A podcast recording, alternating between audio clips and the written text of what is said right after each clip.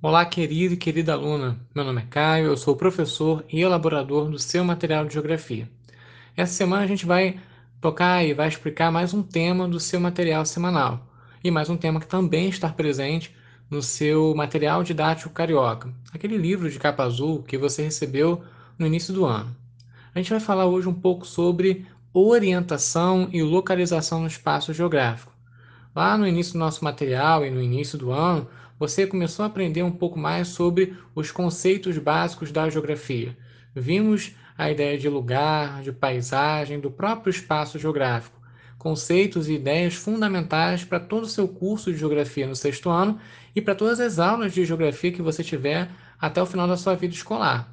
Agora a gente que compreende mais esses conceitos vai começar a compreender também como fazemos para nos localizar e nos orientarmos no espaço geográfico ações fundamentais para que a gente possa compreender os fenômenos que acontecem na superfície da Terra, sejam eles proporcionados pelas ações naturais, sejam eles também afetados pela ação humana. Vamos lá?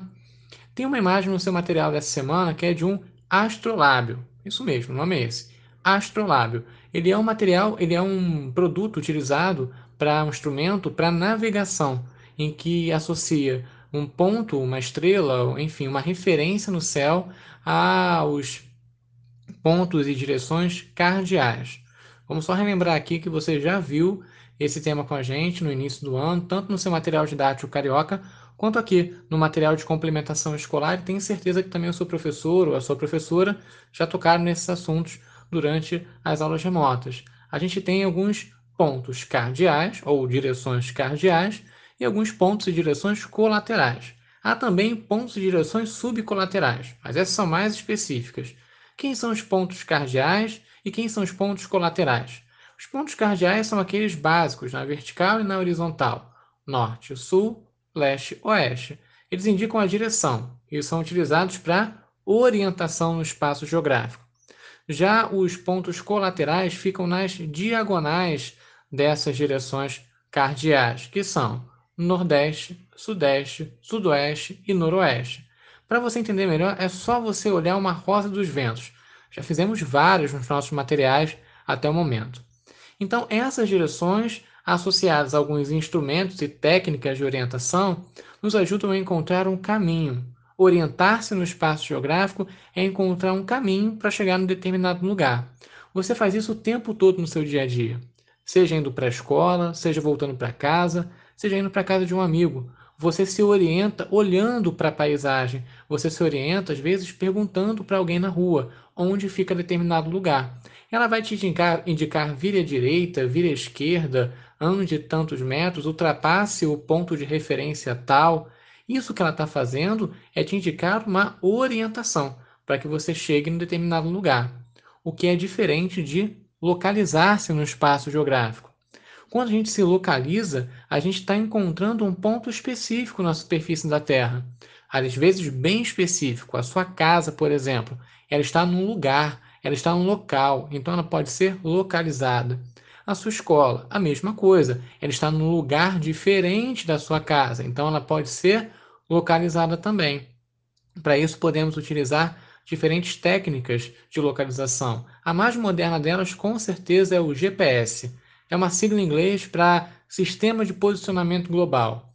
É, uma, é um sistema que utiliza um receptor de GPS e os sinais emitidos por satélites. A comunicação entre esses satélites e esses receptores nos dão a localização exata no espaço geográfico. Então, assim fica muito mais fácil para a gente se localizar. Mas antigamente, quando não tinha GPS, como as pessoas faziam? Primeiro, elas encontravam os pontos de referência um rio, uma montanha, um morro, ou então elas faziam, produziam e existiam alguns mapas indicando essas referências, que nos dão uma localização relativa.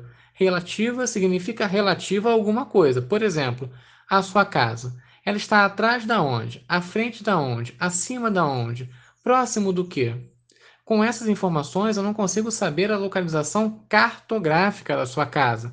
Para isso, eu precisaria de um GPS ou então de um mapa com as coordenadas, latitude e longitude. Com essas informações, eu consigo saber a localização relativa da sua casa. Quem mora nessa região facilmente vai identificar onde a sua casa está localizada. Para quem não mora, vai ser necessário mais detalhes para que ela possa encontrar. Lembra daqueles filmes com piratas e mapas do tesouro? Era isso que você tinha. Aquele X indicava a localização do tesouro. E ali tinha algumas instruções, alguns desenhos no mar, com monstros. Tudo isso era fantasia, mas ajudava os navegadores a encontrar esse tesouro. No caso, os piratas a encontrar esse tesouro. É uma brincadeira, mas serve para a gente compreender um pouco sobre a ideia de localização. Ainda no seu material tem outras atividades utilizando um planisfério.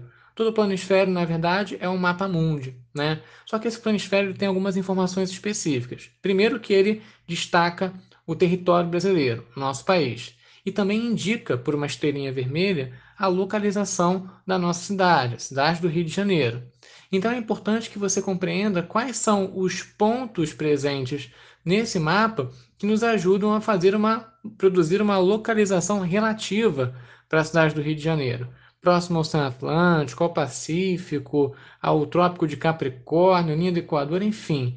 Você vai fazer a leitura desse mapa e vai nos dizer qual é a localização relativa da cidade do Rio de Janeiro. Apenas com essas informações dá para localizar as cegas? Não, não dá. Mas dá para ter uma ideia de onde está presente a nossa cidade. Existem técnicas de localização mais precisas, como por exemplo das coordenadas geográficas ou do próprio GPS.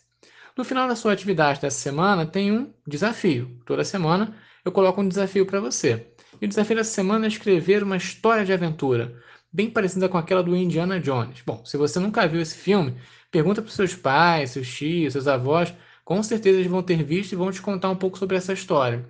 Mas é um filme muito famoso. Se você tiver oportunidade de ver, recomendo. E é muito interessante também, porque ele conta a história de um aventureiro que viaja o mundo, um arqueólogo, um pesquisador. Para ele viajar o mundo, ele se utilizava de técnicas que naquela época ainda eram mais rudimentares do que é hoje. Está falando da década de 1980. Nessa época não existia o GPS ou o smartphone tão difundidos como existem hoje, certo? Então é importante que você crie essa história de aventura, seja utilizando o GPS, seja utilizando o mapa, mas na qual tem um personagem em que ele vá andando e descobrindo os lugares mais importantes do bairro onde você mora. Bom, para essa semana é isso. Espero que você tenha gostado da aula de hoje e que você realize as atividades que estão presentes tanto nesse material que você está recebendo, quanto nas páginas 229 até a 233 do seu material didático carioca.